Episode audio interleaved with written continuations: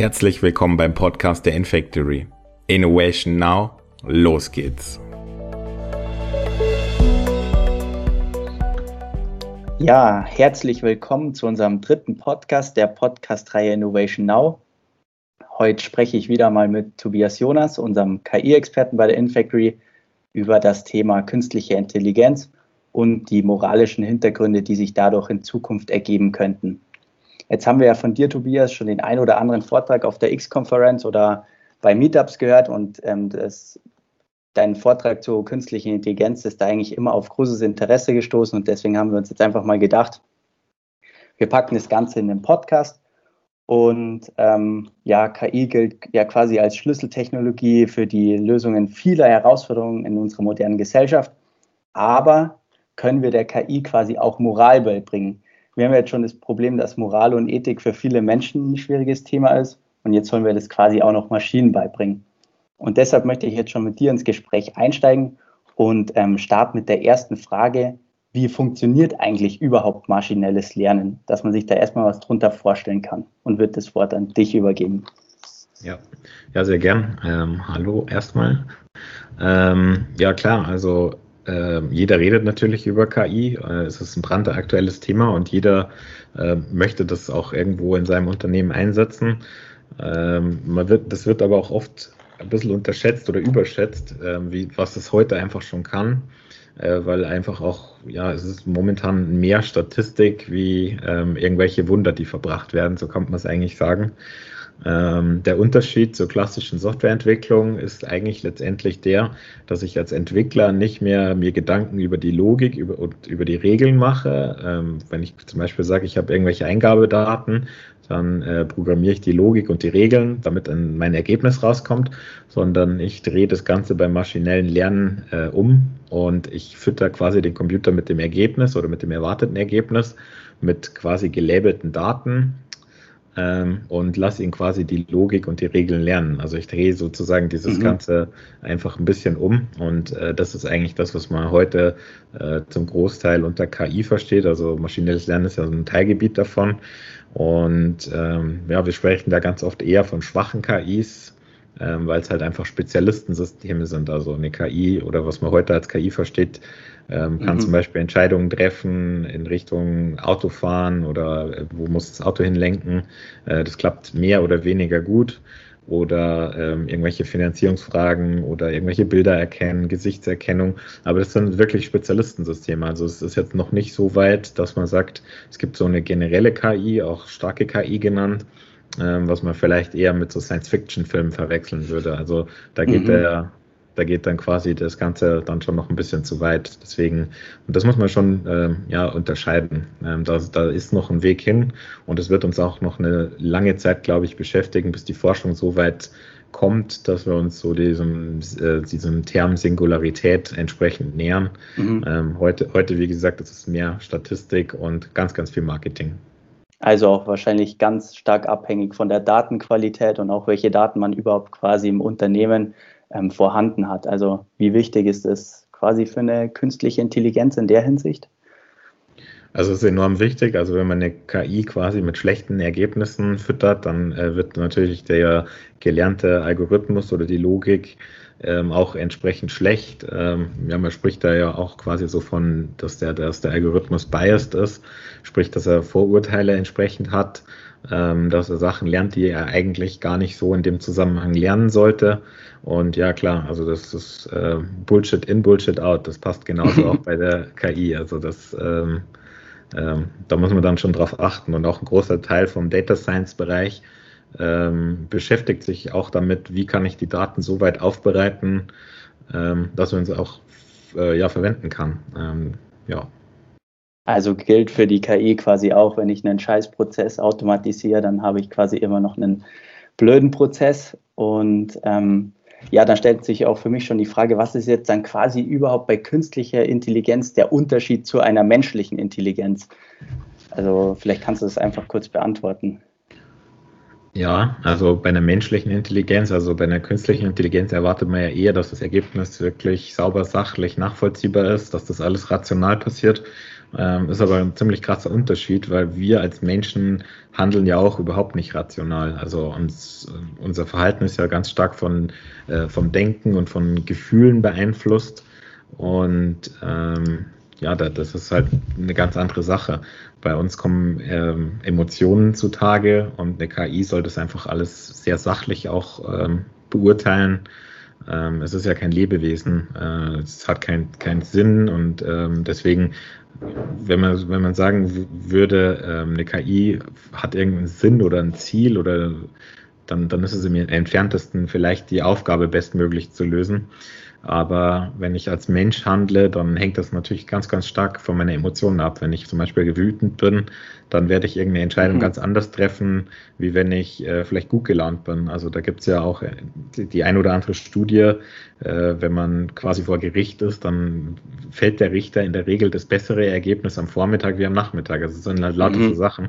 Ja. Und eine KI soll natürlich möglichst rational entscheiden und deswegen ähm, ja, unterscheidet sich das da ganz, ganz stark. Also kann man so ein bisschen von der, vom IQ und vom IQ auch reden. Also so diese mhm. emotionale Intelligenz, mhm die hat eine Maschine eigentlich heute noch nicht wirklich. Also man kann vielleicht die Emotionen simulieren und ähm, auch verstehen, warum eine, ähm, warum eine Maschine irgendwas macht, aber so dieses Common Sense, was man im Englischen oft hört, so der gesunde Menschenverstand, ähm, mhm. ich glaube, da fehlt es noch weiter, weil wir eben viel über Statistik reden und eine KI eher das Verhalten simuliert, würde ich jetzt mal sagen.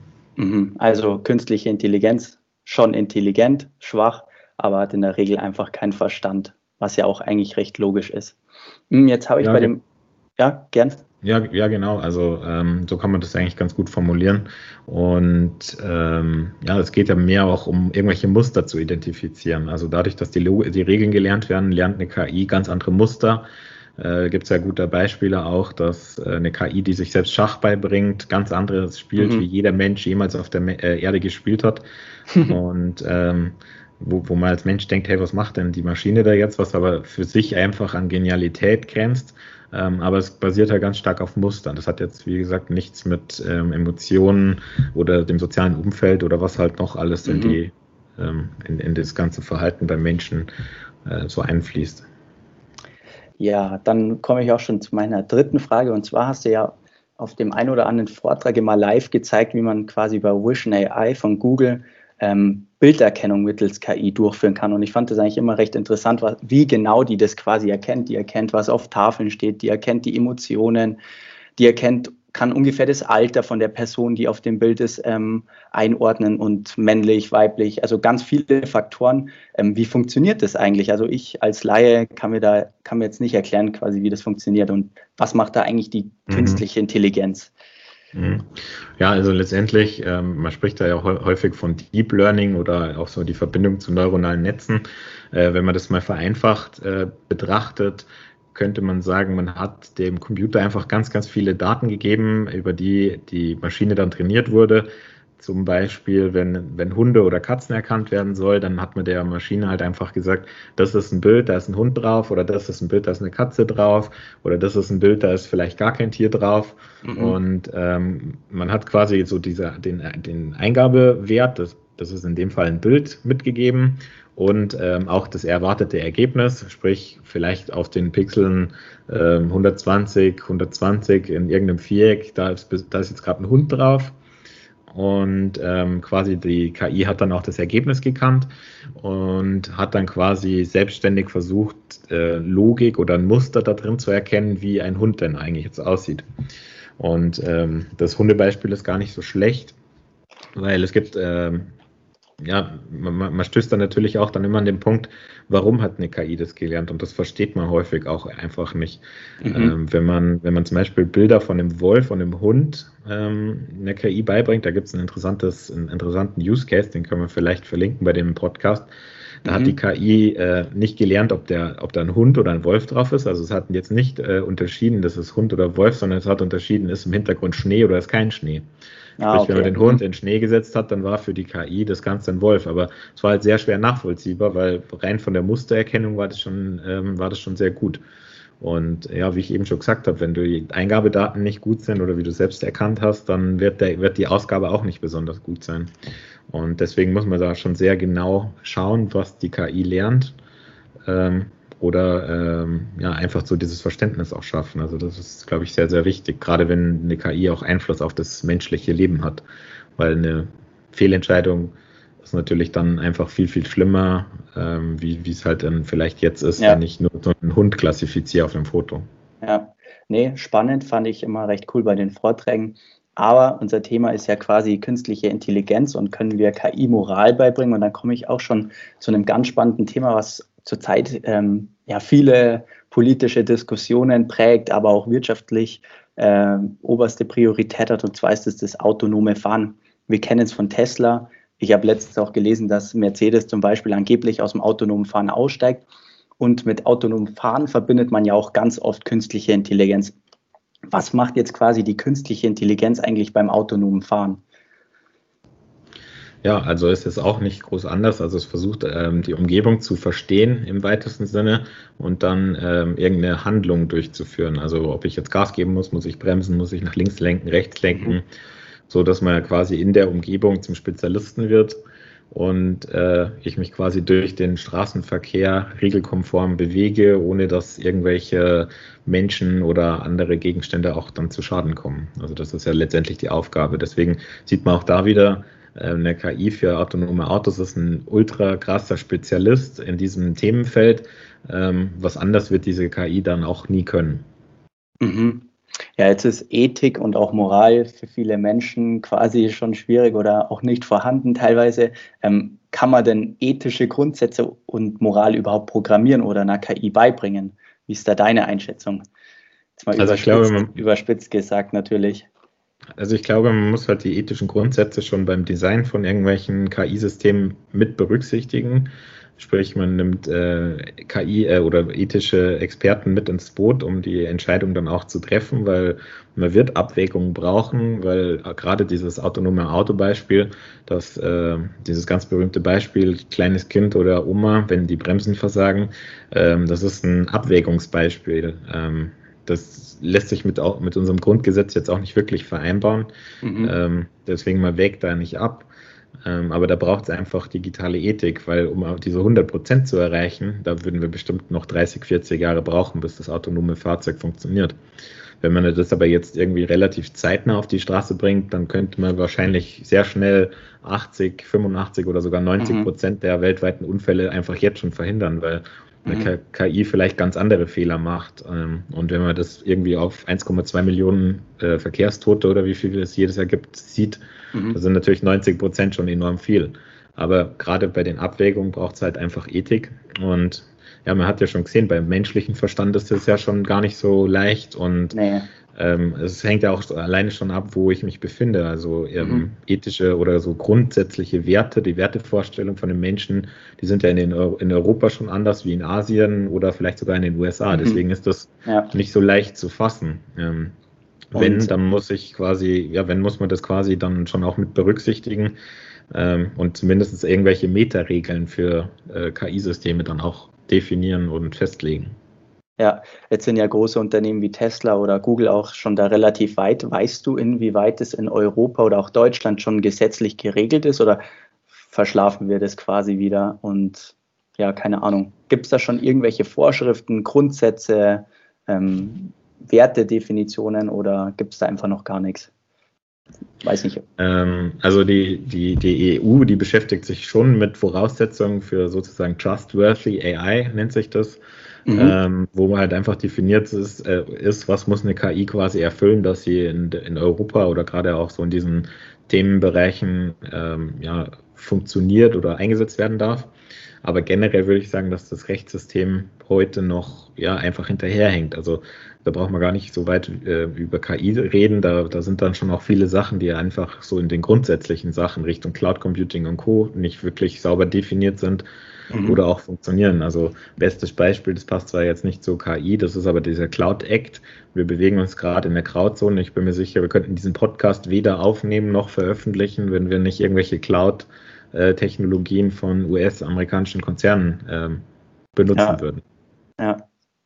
Ja, spannend. Ähm, ja, also kann man sich, so habe ich das zumindest verstanden, wenn man schon beim Design anfängt, quasi die Moral der KI beizubringen, vielleicht auch den Algorithmus irgendwie als Spiegel der Gesellschaft sich vorstellen und der vielleicht auch teilweise einige Vorurteile hat. Vielleicht kannst du da kurz auf deine Praxisbeispiele eingehen, die du in deinen ähm, Meetups auch immer genannt hast. Die fand ich eigentlich recht spannend. Ja, ja klar. Also wenn, ähm, wenn, man, wenn man quasi die Praxisbeispiele nimmt, äh, gibt es von, von Amazon, die haben versucht, ihre Bewerbungen vorzuklassifizieren und dann ist halt einfach rausgekommen, ähm, dass in diesem Fall, weil bei diesem Algorithmus, also der ist nicht mehr im Einsatz, also nicht falsch verstehen, ähm, aber Frauen wurden da als minderwertiger betrachtet, weil einfach Amazon oder der Algorithmus geschaut hat, wer arbeitet denn Stand heute bei Amazon und das ist ja kein äh, Geheimnis, mein, ähm, das Thema mit der Frauenquote, das ist ja auch in der Politik, auch wenn man Richtung DAX-Vorstände schaut, ein Riesenthema. Und mhm. ähm, dann, dann, wurde der Algorithmus halt auch einfach mit falschen Daten trainiert und hatte dann letztendlich Vor, äh, Vorurteile gegen Frauen. Sprich, Männer sind einfach viel besser weggekommen. Also da sind wir wieder bei diesem Biased-Algorithmus, der ähm, einfach nicht sauber, rational oder richtig, äh, wie er eigentlich hätte müssen, entscheiden soll. Aber es gibt auch ganz andere Beispiele. Also du hast das Spiegel der Gesellschaft gesagt. Äh, Microsoft hat mal den Tay, das war ein Chatbot auf Twitter veröffentlicht und der sollte mhm. quasi aus der Konversation mit anderen Menschen lernen. Und äh, Twitter hat es geschafft, oder die Twitter-User haben es geschafft, dass Tay innerhalb von 24 Stunden super rechtsradikal und rassistisch wurde und ähm, irgendwelche Holocaust-Fakten aus Wikipedia gepostet hat, dass Microsoft in, in, nicht mal 24 Stunden den Tay wieder abstellen musste, ähm, weil ja die Gesellschaft halt dem Sachen beigebracht hat, die er eigentlich so hätte nicht lernen sollen. Okay, ja, das ist natürlich dann eher das negative Beispiel und dann versteht man auch die ein oder andere Angst, die ein Nicht-ITler hat beim Thema künstliche Intelligenz. Hm, dann stellt sich für mich auch die Frage, wo sind jetzt für uns als Infactory oder als junges IT-Unternehmen quasi dann die moralischen Grenzen, wenn wir so ein Projekt mal umsetzen sollten oder auch in die Richtung gehen sollten? Wo wären da quasi für dich persönlich ähm, die moralischen Grenzen? Also was wäre für dich noch ähm, in der Grauzone und was wäre dann für dich wirklich schon ethisch verwerflich? Ähm, also es ist schwierig zu beantworten, weil wir ja generell noch nie in diese Lage gekommen sind, dass wir ähm, ethisch verwerfliche KI-Algorithmen hätten bauen sollen ähm, oder umsetzen hätte sollen. Deswegen es lässt sich das nicht so einfach beantworten. Ich glaube aber, man sollte schon viel probieren, dass man da mitgestaltet. Ähm, aber klar, wenn sobald es in den Bereich geht, dass man ähm, ja das menschliche Leben oder anderes menschliches Leben beeinflusst durch die KI-Technologie, da muss man schon aufpassen ähm, und sollte dann schon auch irgendwie den, äh, ja, das Ganze dann auch nochmal betrachten, ob das alles so richtig ist. Ähm, gerade wenn es auch in Richtung ja, Waffen äh, oder was auch immer geht. Ähm, da ist man, glaube ich, sehr schnell an, an der moralischen Grenze, wo man, wo man einfach auch schauen muss, ob man das auch wirklich als Unternehmen machen möchte. Da hattest ähm, du auch ein recht cooles Beispiel dabei, wie das quasi, ich glaube, das war die deutsche Bundeswehr oder amerikanische Militär quasi den mhm. Grundsatz umgangen ist. Ich bin mir nicht mehr ganz sicher, ja, das, wie das Beispiel das, war. Das, das war Google, also die Mitarbeiter bei Google hatten sich beschwert, mhm. dass ähm, ja, dass sie, dass sie keine ähm, Bilderkennung für Satellitenaufnahmen äh, umsetzen wollten. Ähm, ich meine, das waren äh, Minenerkennung oder so irgendwas oder mhm. Kriegswaffenerkennung auf, auf, äh, ja, auf Satellitenaufnahmen. Und mhm. da haben sich die Mitarbeiter bei Google einfach quergestellt und da ist dann quasi, oder sind bei Google quasi moralische Grundsätze definiert worden. Ähm, und man hat sich gegen dieses Projekt dann in erster Linie entschieden. Ähm, aber man hat das Projekt eigentlich nur ein bisschen umformuliert. Also da ging es dann, glaube ich, drum, also ganz genau kann ich nicht wiedergeben. Ähm, aber dann hat man das Projekt dann in dem Sinne einfach umgebaut, dass man Satellitenbilder ähm, umbaut, dass man Verwundete in Kriegsgebieten findet. Also der Transfer dazwischen, der ist ja dann schon naheliegend. Also man muss dann auch immer schauen, das ist, äh, ist dann nicht weit entfernt, ob ich jetzt Verwundete auf Satellitenbilder finde oder das ein bisschen dann anders trainiere wenn die Technologie das kann, dann ähm, lässt sich diese Transferleistung dann schon relativ schnell ähm, auch erreichen. Und ja, man mhm. muss halt einfach schauen, äh, wenn man nach China schaut, die Gesellschaft, die ist so stark auch eingeschränkt mit Hilfe von solchen Systemen. Ähm, ich glaube, das kann sehr, sehr gut für uns sein oder es wird auch sehr gut für uns sein in der Gesellschaft, wenn wir mehr KI im Alltag auch ähm, umsetzen, also beispielsweise mhm. Medizin oder auch das autonome Auto. Ja, also vor allem medizinische Diagnosen oder Röntgenbilder genau. auswerten. Ja, da ist ja ziemlich viel Potenzial da. Genau. Aber man muss natürlich auch aufpassen. Also ich glaube, das hängt dann auch ganz stark ähm, ja, an der jeweiligen Regierung, ähm, mhm. was, was, was quasi auch zugelassen wird. Oder was quasi als moralisch richtig betrachtet wird. Ja, ja, spannend. Ich bin gespannt auf die Zukunft. Meine letzte Frage wäre dann auch schon an dich, Tobi. Ähm, was erhoffst du dir dann für die nächsten Jahre oder was erhoffst du dir die, für die nächsten fünf Jahre beim Thema künstliche Intelligenz? sei es von Gesetzgebung bis Technologie oder auch Umsetzung. Also was ist da deine Vorstellung in den nächsten fünf Jahren, was sich da tun muss? Mhm. Also ähm, es wäre auf jeden Fall wünschenswert, wenn wir die technischen Grundlagen oder die Rahmenbedingungen auch in Europa schaffen würden. Das ist momentan sehr schwierig, also egal in welchem Bereich man, man das sieht. Also das Rechtssystem, das passt nicht immer so wirklich dazu haben wir schon gehört, aber auch so Sachen wie Mobilfunkausbau oder äh, 5G-Ausbau. Klar, 5G brauche ich jetzt nicht unbedingt direkt für mich auf meinem ähm, iPhone oder so, mhm. aber das ist halt quasi so diese technische Rahmenbedingung. Wenn ich mir zum Beispiel anschaue, ob sich Virtual Reality oder solche Technologien durchsetzen, ähm, da muss halt einfach mehr von der EU kommen und ähm, ja, es muss mehr Innovation dann oder mehr, mehr Geld dann auch in die Innovation gesteckt werden. Und ähm, glaube, dass Gaia X zum Beispiel, dieses Cloud-Projekt von der EU, EU ähm, schon mhm. wichtig ist und dass man das weiter vorantreiben muss, weil Stand heute haben wir auch in Europa nicht so wirklich äh, konkurrenzfähige ähm, Cloud-Systeme und gerade so dieses KI-Thema, das ist dann auch oft zu, äh, zu groß, dass man das im eigenen Rechenzentrum machen kann. Ähm, ich glaube, das wäre ganz schön, wenn in den nächsten fünf Jahren einfach auch wieder mehr aus der EU rauskommt ähm, und wir nicht immer alles nur aus China und den USA äh, benutzen müssen oder zurückgreifen müssen. Also das wäre so äh, mein genereller Wunsch. So ganz spezifisch, ganz spezifisch habe ich jetzt keinen Wunsch. Äh, klar, wäre wünschenswert, wenn durch ähm, autonome Autos Unfälle ver verhindert werden, mhm. aber so gibt es natürlich ganz viele kleine Detailbereiche. Aber ich glaube, die, die Rahmenbedingungen in der EU generell zu schaffen, ähm, auch den Mobilfunkausbau voranzutreiben, ähm, auch dass vielleicht jeder mindestens irgendwie 50 oder 100 Mbit zu Hause hat, ähm, und quasi die, die Technologie dann auch nutzen kann. Das wäre schon mal sehr wünschenswert, wenn das in den nächsten fünf Jahren passiert. Ja, da kann ich mich eigentlich nur anschließen.